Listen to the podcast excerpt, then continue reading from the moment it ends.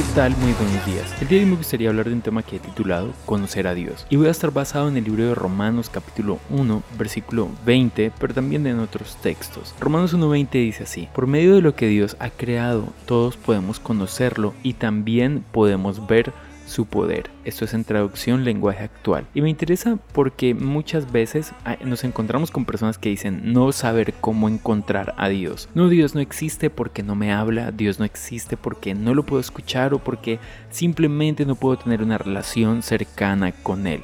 Ahora, si nosotros vamos también al Salmo 19, capítulo 1, vamos a encontrar lo siguiente. Los cielos cuentan la gloria de Dios y el firmamento anuncia la obra de sus manos. Textos como este nos hablan de la revelación general de Dios, es decir, lo que Dios mostró a toda la humanidad, sin importar en qué lugar del mundo y en qué época de la historia hayan vivido, todos se han enfrentado a una revelación de Dios, o más bien todos se han encontrado con una revelación natural de Dios, que en la naturaleza podemos ver a Dios. Y bajo este argumento quiero decirte que encontrarnos con Dios realmente puede ser mucho más sencillo de lo que nosotros creemos. Lo podemos ver en la naturaleza, podemos ver las características, la grandeza de Dios en la creación.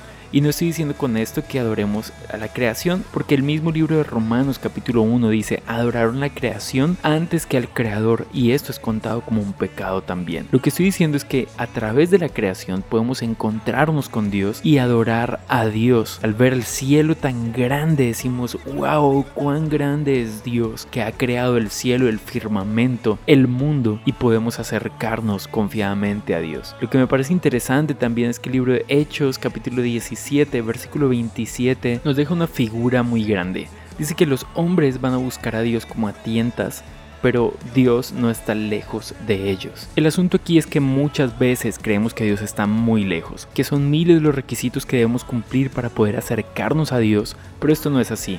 Dios está mucho más cerca de lo que nosotros podemos pensar. En el simple hecho de arrodillarnos y orar, allí estamos ya hablando con Dios.